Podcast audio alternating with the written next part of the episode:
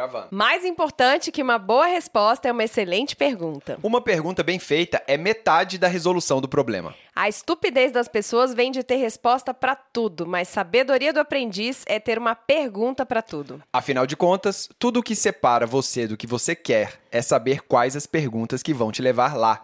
Aqui quem fala é Frederico Braga. E Rosa Guimarães. E neste episódio vamos responder as 11 perguntas criadas por Tim Ferriss em seu livro Tribo de Mentores. Tomara que essas perguntas também motivem você a pensar e respondê-las. Vamos lá! Vamos lá!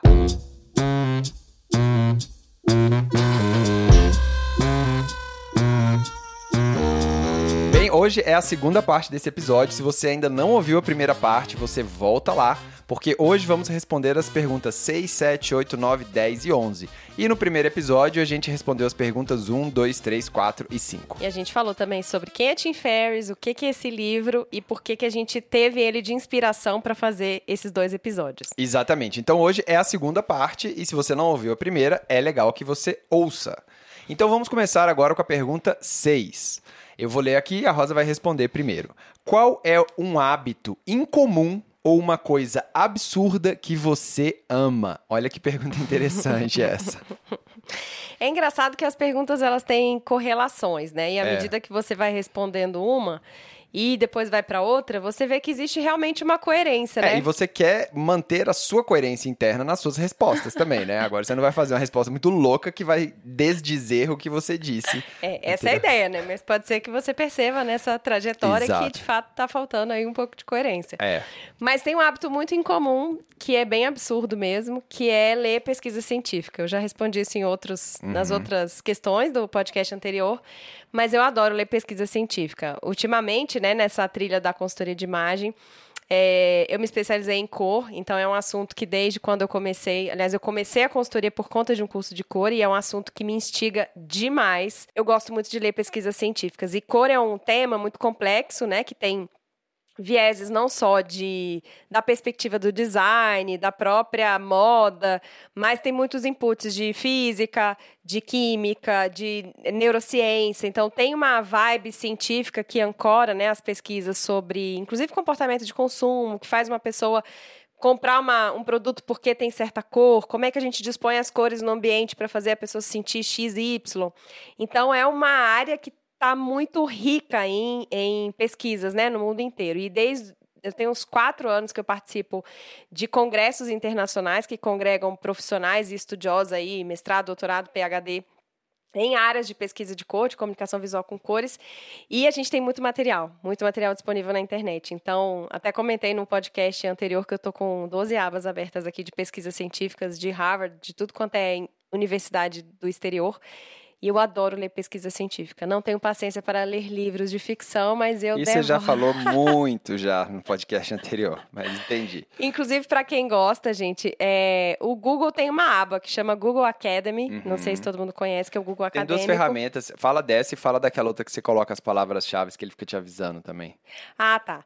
O Google Ac- Academy é uma pesquisa específica que o Google oferece de é, artigos científicos, né? Então você bota lá, sei lá, color per- perception, né? cores, enfim, aí ele vai te dando todas as pesquisas que ele considera que são bem é, referenciadas e são bem, bem é, digamos, pesquisadas para você ler. Então é uma possibilidade bacana para quem quer se aprofundar na base mais científica do assunto aí que quiser pesquisar.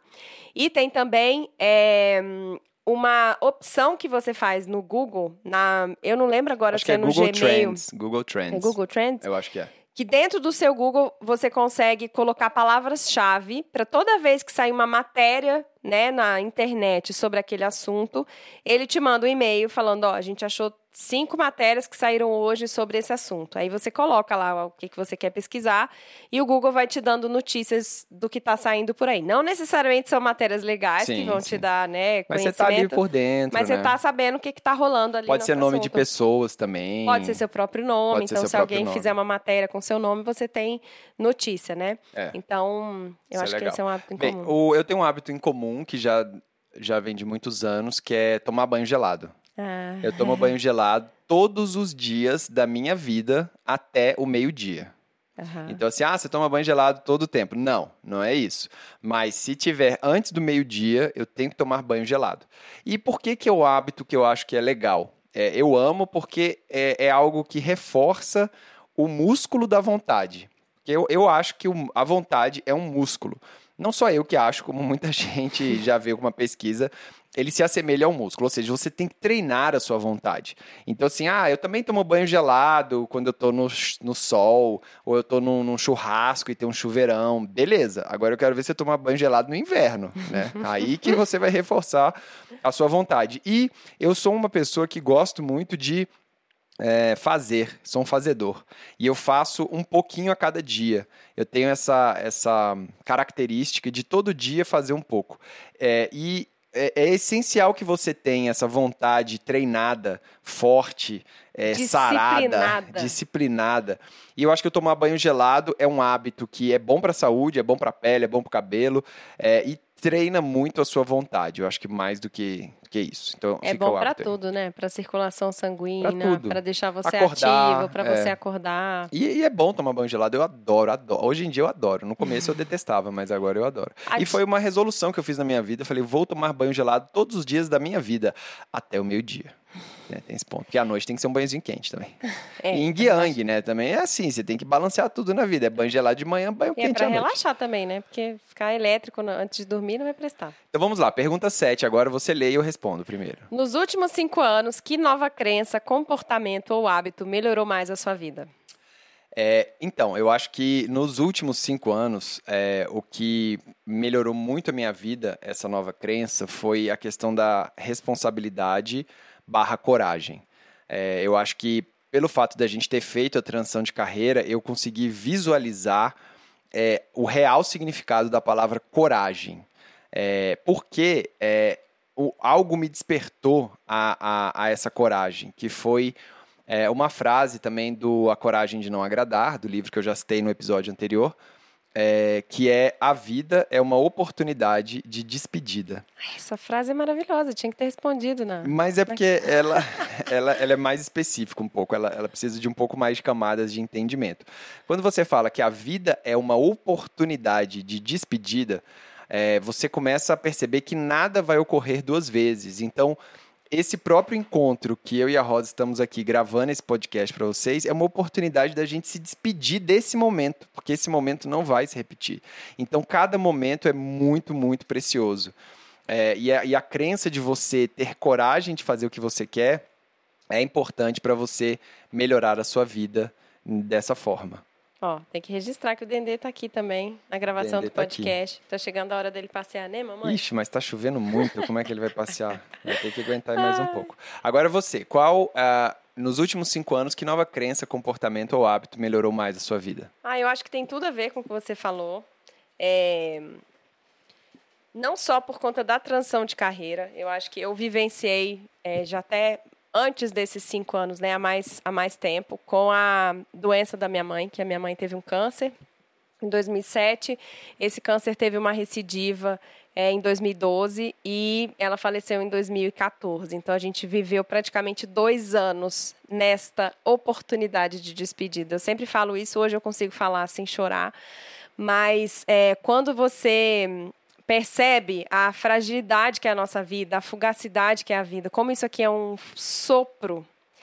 É, e nesses dois anos eu de fato não sabia se no dia seguinte eu ia ver minha mãe, porque eu não tinha noção, né, pela circunstância de saúde dela, quando seria essa despedida de fato.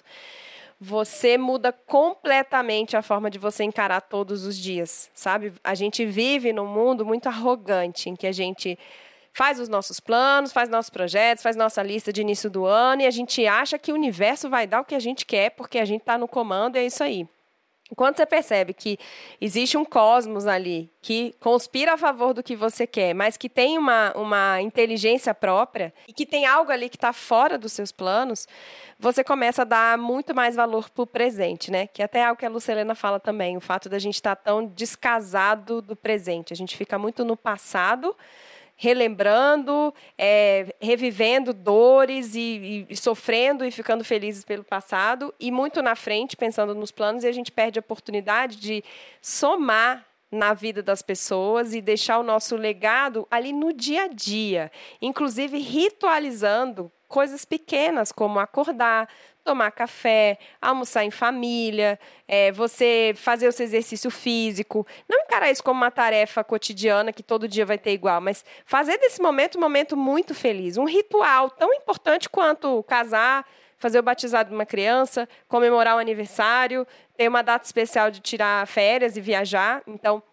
é, essa vivência de você perceber quanto, o quanto a vida é frágil, quanto amanhã a gente pode não estar tá aqui, porque para a gente morrer basta a gente estar tá vivo, a gente dá uma outra dimensão para todos os dias. Na, na parte mais lúdica, né, isso, isso veio na minha vida muito de não deixar a roupa bonita para o dia especial, é, não esperar a sexta-feira para usar meus glitters e meus batons coloridos e minhas maquiagens coloridas, não deixar os paetês só para o final de semana. Então, se a vibe, se o, o, o dia a dia, a demanda ali do dia de trabalho, a, a a imagem que eu preciso inspirar, me permitir usar coisas que eu usaria à noite, na festa, num, num evento especial, eu uso. Eu não deixo nada para amanhã, absolutamente nada para amanhã. Então, isso mudou completamente a minha forma de viver a vida, a minha forma de é, atender as minhas clientes. Então, entendendo que cada cliente eu vou ter um encontro que eu não sei se é o último, eu não sei como vai ser o próximo, de fato ali é uma oportunidade da gente vivenciar aquele encontro como se fosse o melhor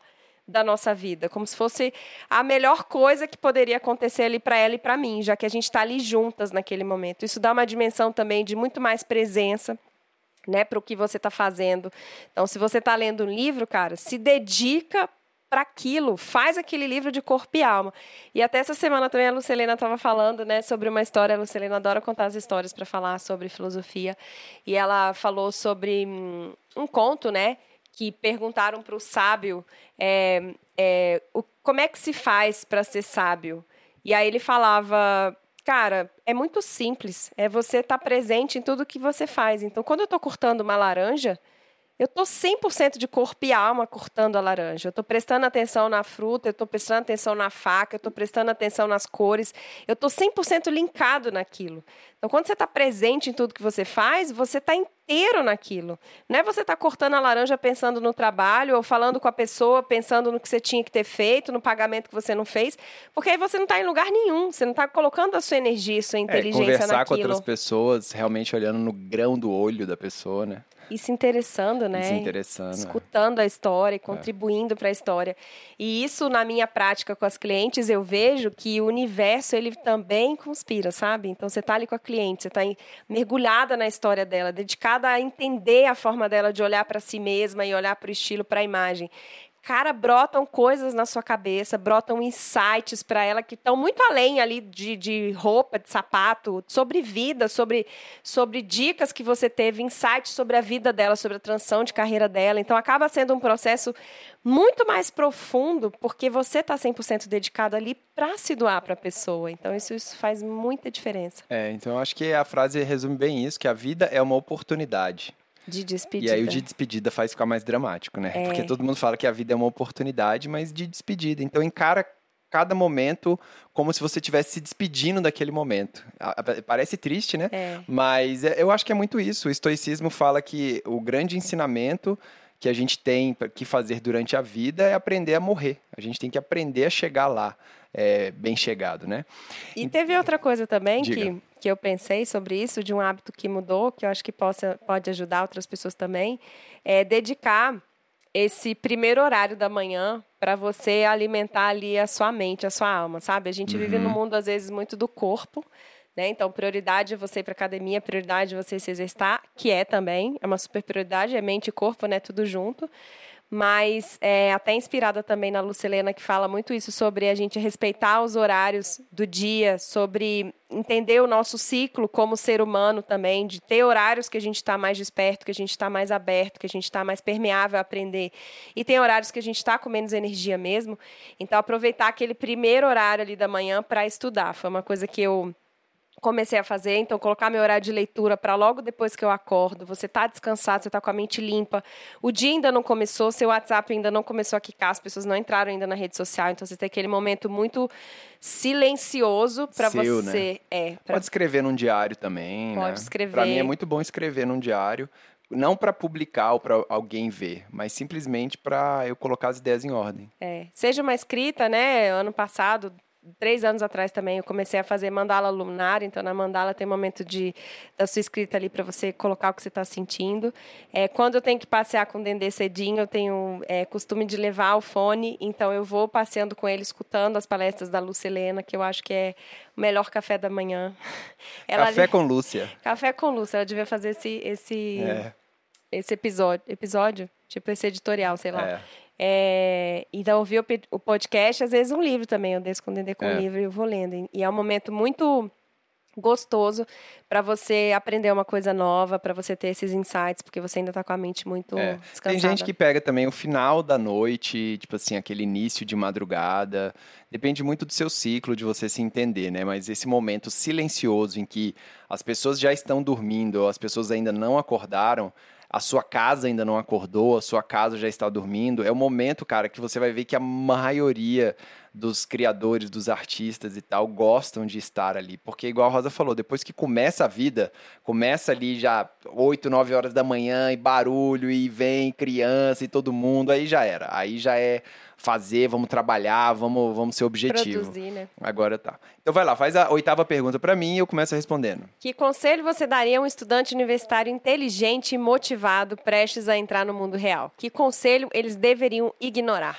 Olha, tá falando de estudante universitário, inteligente, que conselho eu daria para ele? Eu falava, cara, esquece tudo que você aprendeu aí na faculdade. Não, brincadeira. É, o, que, o que eu acho que eu daria para um estudante universitário é aproveita o que você está aprendendo é, na faculdade, mas leva isso para sua vida. É, não, não pega o que você está aprendendo aí para levar para sua profissão, porque você não sabe qual vai ser a sua profissão, velho. Sacou? Daqui por diante, as profissões estão sendo criadas assim, nossa, no estalar de dedos. E a, as profissões universitárias tradicionais, digamos assim, é, elas ainda servem, lógico, para várias pessoas, mas elas não servem para outras várias pessoas, né? Então, por exemplo, eu vejo meu irmão que está na faculdade, agora fazendo faculdade de psicologia, que é uma faculdade super interessante. Só que, cara, será que ele vai ser um psicólogo? Não sei se ele vai sair de lá na, na, linha da psicologia. Mas tem tanto conhecimento rico ali que ele pode aprender em psicologia que eu falo para ele: aprenda o que você vai aprender na faculdade e leve para a sua vida e não é, para a sua profissão, achando que você vai ser um psicólogo. Porque ele pode acabar se tornando um escritor. E aí ele vai levar aquele conhecimento para a vida dele, né? É, eu acho que conselho eles deveriam ignorar é cara, saia da esteira do que todos estão fazendo e querem te colocar também. Então, se você formou em psicologia, você não precisa ser um psicólogo. É, você pode ser qualquer outra coisa que você queira. Você pode pegar esse conhecimento e ser qualquer outra coisa. É, siga muito mais a sua vontade e o seu coração do que essa esteira de pessoas que estão falando para você fazer alguma coisa.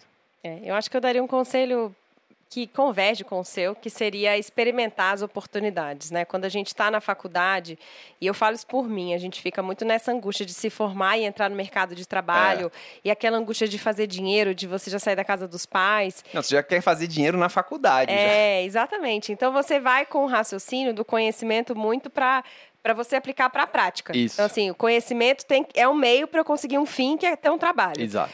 E muitas vezes a gente se fecha para experimentar. É. Né? E é uma fase muito específica da sua vida que você ainda mora na casa dos seus pais, você ainda não tem uma vida assim, digamos, com tantas responsabilidades. Você não paga boleta ainda, né, cara? Exato. Então, existe esse, esse pedaço ali da sua vida que é muito curto, que eu acho que, que tem que ser experimentado. Experimentado, às vezes, fora da área que você está estudando. Então, é, pegar matérias de outras áreas, né, fazer cursos em outras áreas que não são da área final que você está ali estudando para trabalhar é, experimentar estágios em áreas diferentes, é, fazer trabalhos diferentes, então ampliar a sua, a sua bagagem de experiências. Hoje, vendo assim, né, já com quase 40 anos, olhando as pessoas que eu conheci ao longo da vida, é, as pessoas mais legais são as pessoas que têm as vidas menos organizadinhas, assim. São pessoas que fizeram coisas muito fora da curva e que têm uma bagagem de experiência que ela não está no currículo, assim, de cursos formais que fez ou cursos universitários que fez, mas pessoas que realmente experimentaram, vivenciaram, é, viveram em lugares diferentes, é, fizeram coisas muito diferentes. Então, assim, um cara que eu conheci que ele era cabeleireiro, mas ele tinha trabalhado como designer de interiores, ele tinha feito arquitetura no exterior, ele tinha feito um trabalho voluntário na África, ele passou cinco anos fazendo mochilão. Cara, era uma pessoa, tipo, assim, tinha trabalhado como garçom, tinha trabalhado na galeria de arte.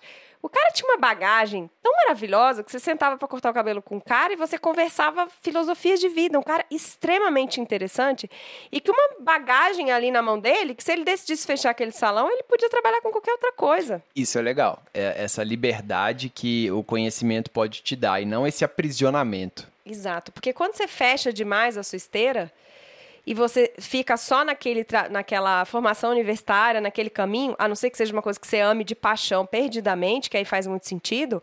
É, hoje a gente vive num mundo que é muito melhor você ser mais generalista, então você conseguir navegar por vários conhecimentos, do que você ser muito especialista. Porque se aquela sua especialidade é superada por um, um chat GPT, uma coisa assim, Cara, e aí? O que você vai fazer na sua vida? Você não tem bagagem, você não tem experiência em outras coisas, você botou toda a sua energia numa, num negócio e veio a tecnologia e superou aquilo. É, e você pode também ter colocado toda a energia no negócio para daqui a 10 anos perceber que, cara, não era o um negócio. É. E aí, velho?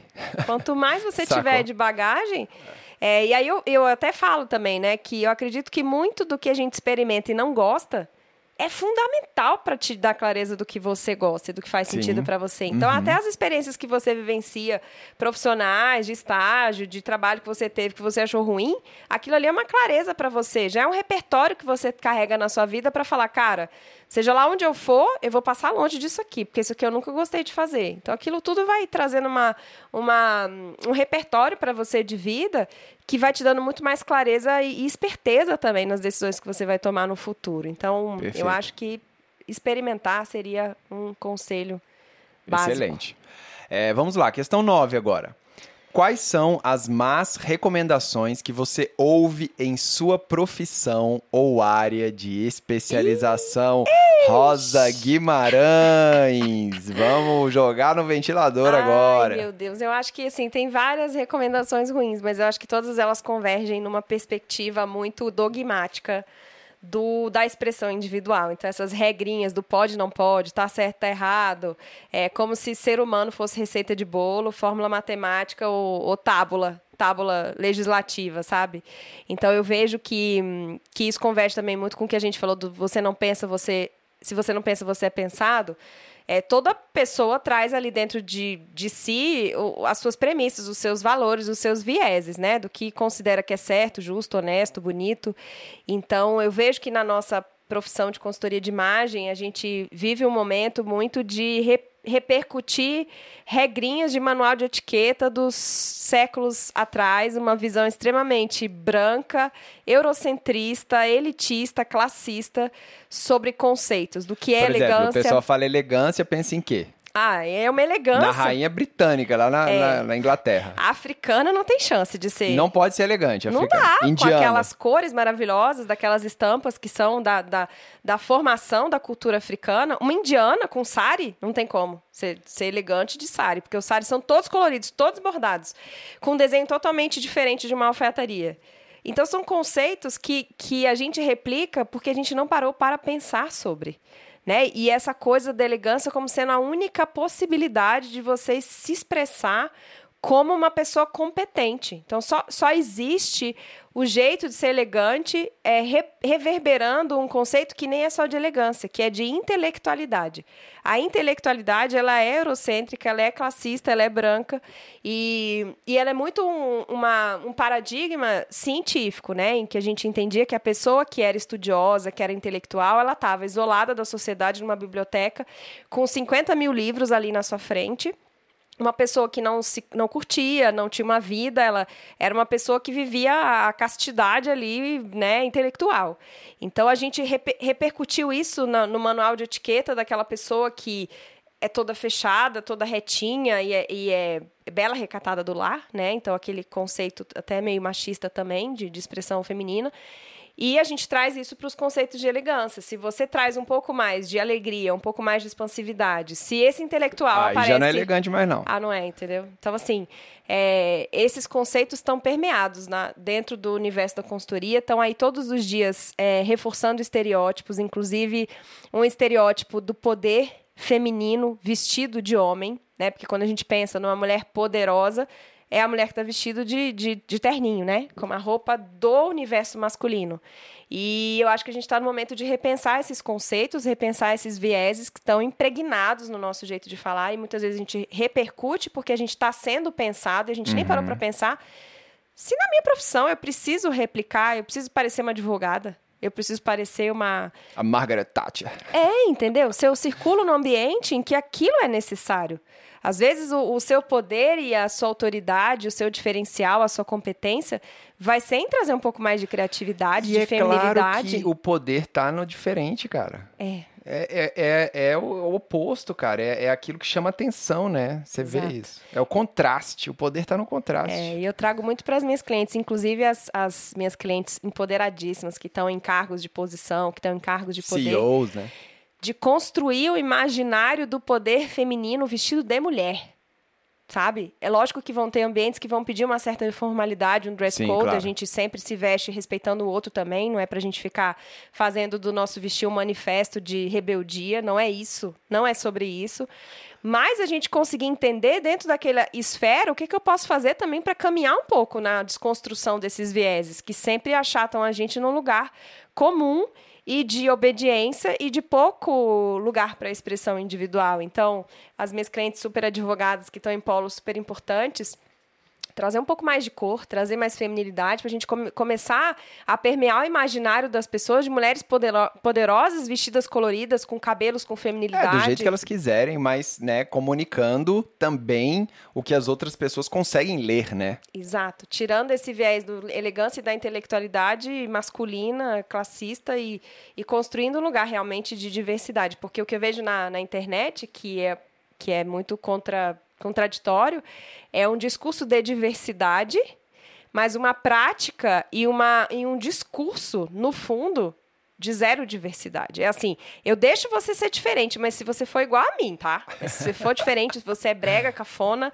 sua roupa tá inadequada, Cara, então é diversidade ou não é diversidade? Vamos uhum. parar de ficar falando, né, frasezinha uhum. bonita de impacto. Só uhum. que a sua prática não está corroborando as pessoas a terem esse espaço.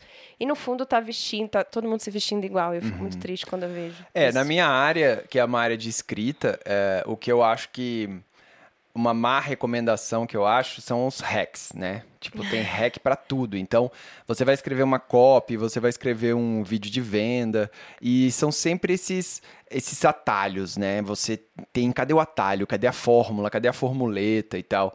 E quando a gente entende a, a, aquele discurso de de persuasão, de convencimento, a gente consegue perceber que é, existe uma estrutura, né? Não existem hacks, existe, existe assim uma uma, um frame que você tem que preencher com a sua vida, né? Não adianta, assim, tipo, é, é, até os hacks que eles falam ali, você tem que preencher com a sua vida, senão a gente começa a ver que muitas pessoas estão falando igual, estão fazendo igual, e daqui a pouco cansa, e você também sai dessa, desse lugar de originalidade. E eu acho que a própria venda ela precisa desse, desse frescor, né?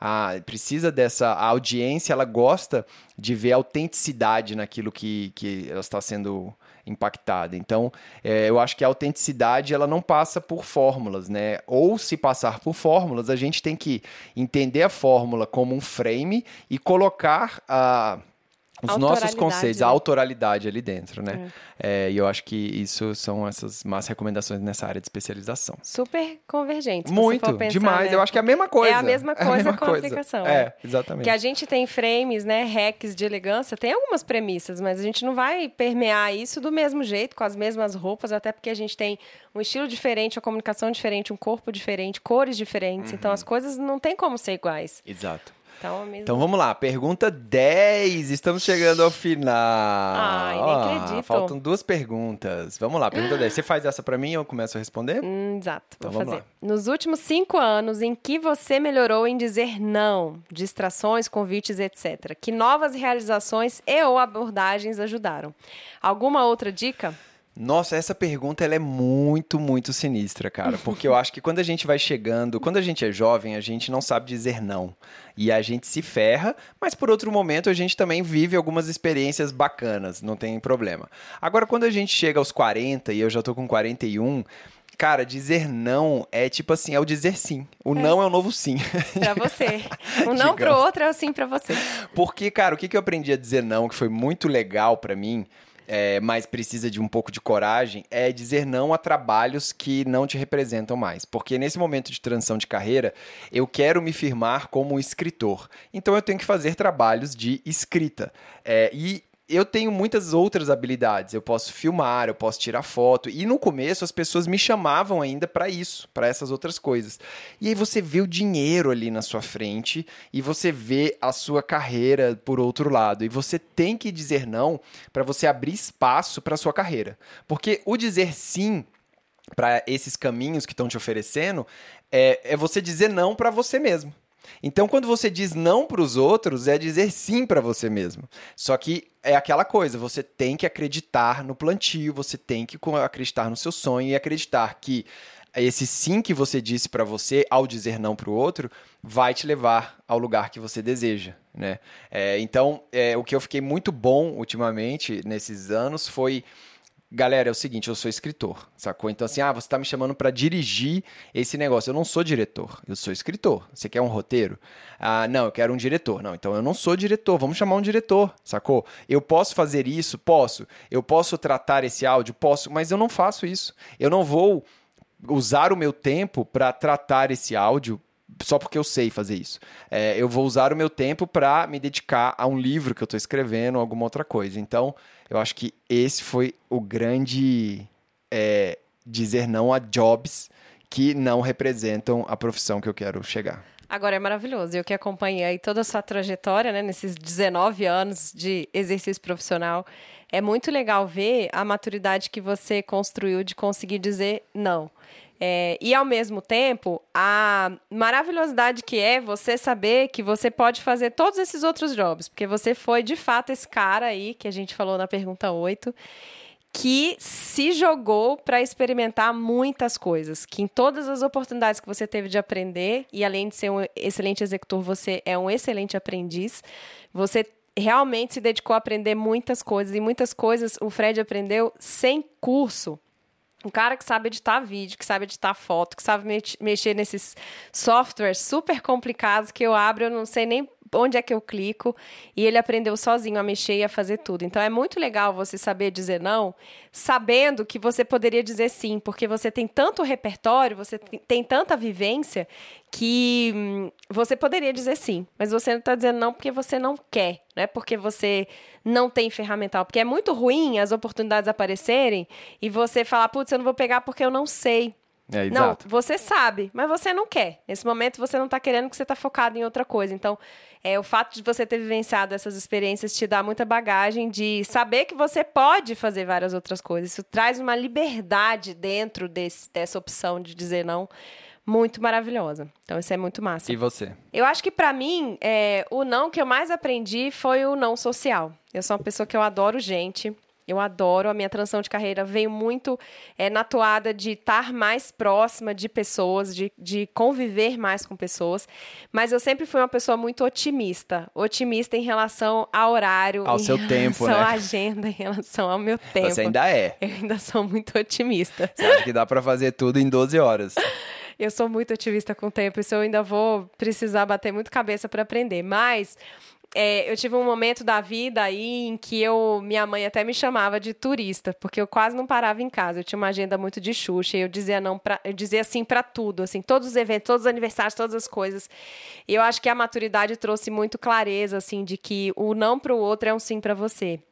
Trabalhando, empreendendo, a gente tem uma carga de trabalho muito mais puxada, porque o negócio depende de você, todas as coisas passam por você, é, e a grana entra quando você trabalha. E, ao mesmo tempo, você precisa descansar, porque senão você pifa, né? Então, eventos sociais hoje, eu sou muito mais seletiva. Até quando eu comecei na consultoria, eu ia para tudo, porque eu estava naquela fase, vamos fazer networking, vamos conhecer as pessoas, vamos fazer acontecer. Hoje eu sou muito mais seletiva em relação ao que eu vou, porque de fato eu sei que se eu for, você vai gastar aquela energia social, você vai se, né, se doar ali para as pessoas naquela muito conversa. tempo muito tempo e depois vai faltar tempo para eu me dedicar para coisas que só eu posso fazer, que eu não consigo delegar para as outras pessoas. Então, o que muito me ajudou a dizer não foi ter clareza de que hoje eu tenho um negócio que depende de mim, é, eu tenho uma carga de trabalho super cansativa e ninguém melhor do que eu para saber é o que, que vai caber aí na minha agenda de Xuxa. Então, isso me ajudou muito a a escolher muito vida social. Então, se você é. me convidou e eu tive presente, amor, eu te amo muito. eu gosto muito de você. E, eu não, e, se eu não tive presente, eu gosto de você também, é, é porque eu não tive realmente tempo. Não de... tive condição. É. Não, nada é pessoal, mas nada de pessoal. fato é, é mais demandante do que quando eu era então, servidora dizer não pública. pros rolês foi o seu grande negócio. Dizer não pros rolês. Eu ainda sofro, porque eu queria ser três para dar conta de tudo. Mas não dá, cara. Então, dá. assim, então vamos agora à última pergunta, pergunta 11, eu vou começar fazendo para Rosa. Quando você se sente sobrecarregada ou sem foco, ou perdeu o foco temporariamente, o que você faz? Se for útil, que perguntas você faz a si mesma?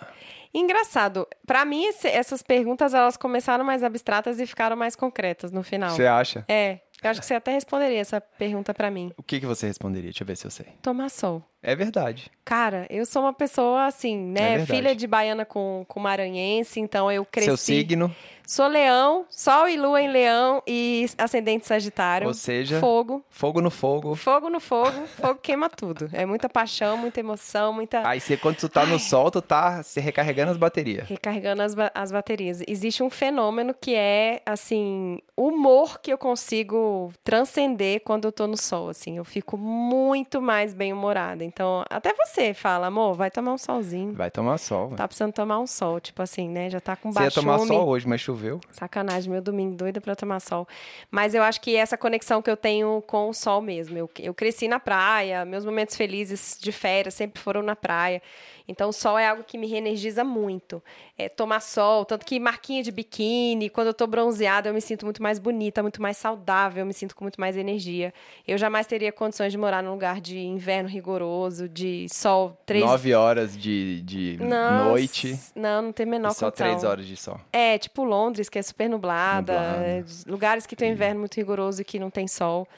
É, eu me então, recarrego. Então, para você, quando se sente sobrecarregado sem foco, você vai tomar sol. Tomar sol. Excelente. Eu acho que quando eu me sinto sobrecarregado ou sem foco, eu me afasto daquilo que está me sobrecarregando ou que está me tirando foco. É, escrever para mim é algo que me reenergiza e, e me coloca as ideias no lugar. E tem uma frase que eu gosto muito, que é quando você se afasta de algo, você se aproxima de algo. É, então, por exemplo, quem dizia isso era Tom Zé, quando ele, ele tem um jardim que ele cuida. E aí ele fala que quando eu me aproximo das plantas, quando eu me afasto da música, quando ele está no jardim, eu me aproximo da música. Então, ele estar cuidando do jardim para ele, sem pensar em música, é uma forma de recarregar as baterias para pensar em música, para voltar a pensar em música. Então, eu acho assim, quando eu tá um trabalho muito sobrecarregado, você se afasta um pouco do trabalho para você recarregar as baterias e voltar a encarar o trabalho de uma forma é, com mais energia, mais leve. Então, quando, por exemplo, eu estou editando aqui um vídeo e, cara, já, já, já tô irritado com aquilo, me afasto, vou escrever, dou um dia, dou dois dias, porque quando você volta, você volta com outro gás. É. E quando eu estou muito confuso, quando eu perdi o foco mesmo da minha vida, assim, é, preciso realmente realinhar é, a gente tem um tarô aqui, que é o tarô do Osho, que a gente tira, só para ter uma insight, uma palavra ali, você pensar.